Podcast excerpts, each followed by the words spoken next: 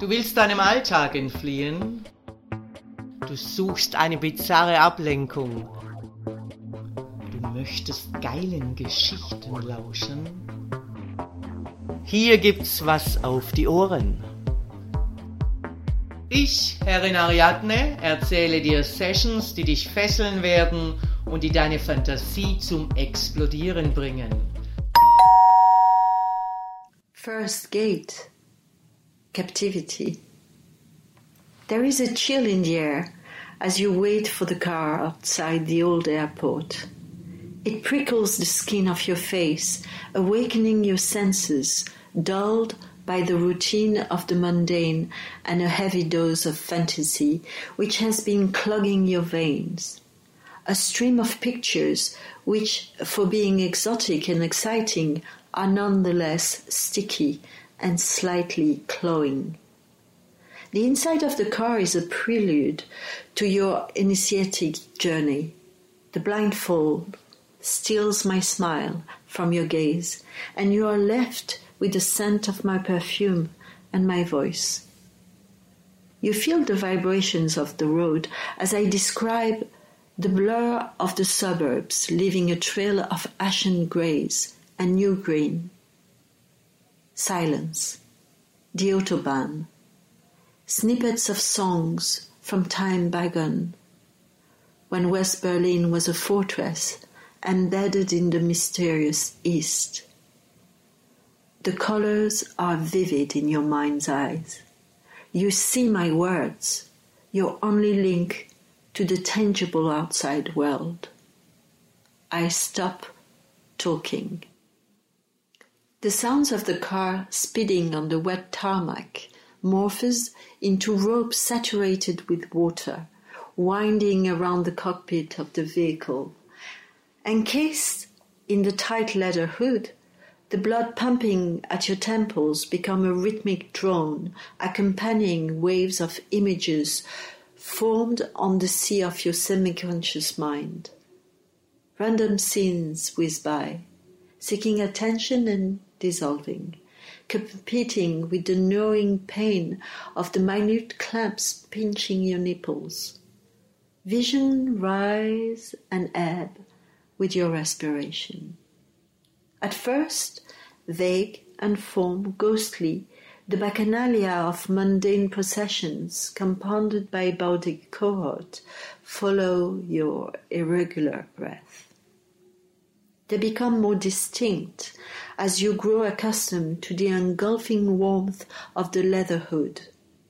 A second skin, more rigid, dominant, to which your face responds and yields grateful of the embrace.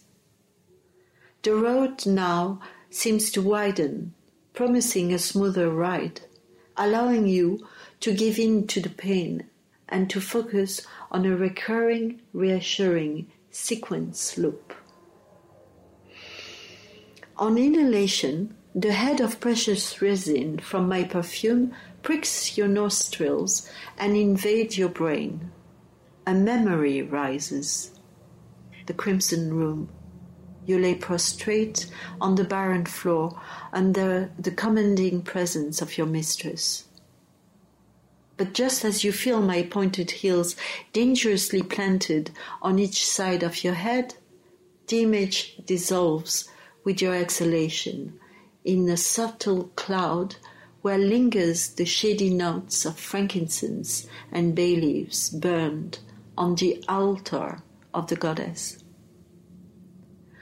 A new breath brought on a faint arabesque of ambergris notes, the softness of my gloved hand warming your expectant skin. The scent of resin pervading your brain as the image focuses and the taps become thuds. Again, the hallucination dissolves with exhalation.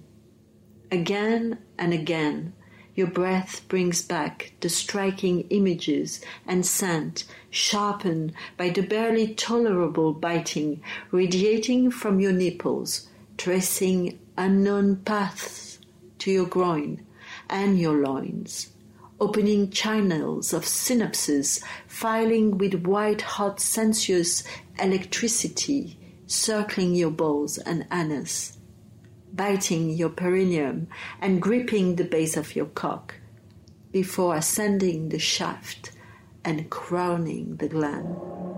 Again and again, they give shape to the longing of your soul for surrender to my will and my rituals.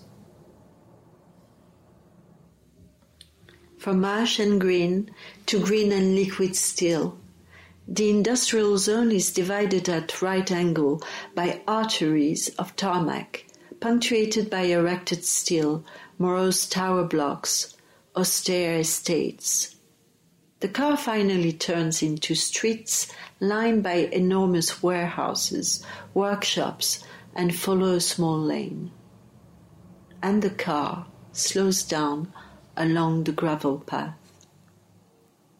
A flight of stairs, the first one of a long series of blind steps, and you are chained to the horizontal bar of a steel balcony. Are you on a terrace? A deck? Are you alone? The texture of the air is smoother here, mellow, fluid. A cold breeze animates the air and trees surrounding the lake, which sings in long waves interrupted from time to time by the flight of aquatic birds. The pink gold of the setting sun gilds the calm waters. This is your last contact with the world the pain becomes excruciating. You understand that there is no turning back. You have entered through a crack between the worlds.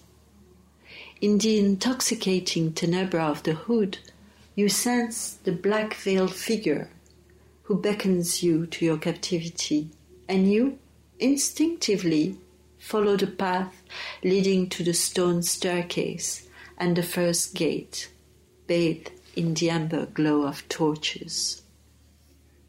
Through corridors and rooms, guided by my voice, you enter the underworld. The journey is slow as the volume change around us.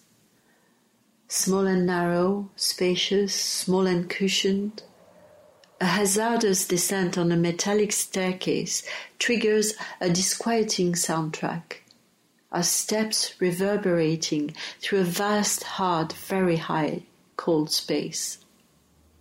You are made to kneel before a small door, and I insert industrial plugs into your ears.